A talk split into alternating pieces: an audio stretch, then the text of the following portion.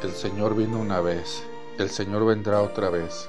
Entre la primera Navidad y la Navidad definitiva, vivimos una especie de intervalo, un tiempo para tantear, para experimentar, para hacer de nuestra vida un lugar donde Dios se genera, crece y ocupa todos los lugares, para que Dios sea todo en todos, dice Primera de Corintios 15, 28. El adviento es el tiempo de educar la vida en la dirección del Señor. La vida es el lugar de la espera. La vida es el lugar de la novedad. La vida es el lugar para integrar las piezas, comprender las mentiras, dejar de coquetear con excusas, aceptar quién soy. Porque sólo así podrás descubrirte amado.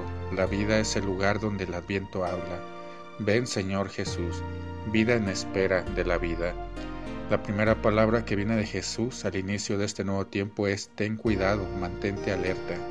Los padres del desierto dijeron que solo hay un gran pecado, la distracción. El adviento no puede encontrarnos en modo automático y por eso Jesús indica, velen, velen, velen, la palabra que resuena varias veces en el Evangelio.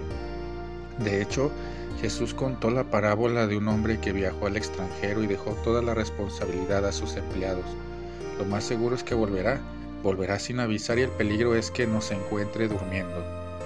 Con Rosalba Manes, biblista italiana, pedimos la gracia de vivir bien la experiencia del Adviento. Estar vigilantes es elegir vivir para la luz, es saber esperar la salvación, reconocer al Señor que entra en nuestra vida diaria para hacerle lugar en nuestros pensamientos, sentimientos y acciones.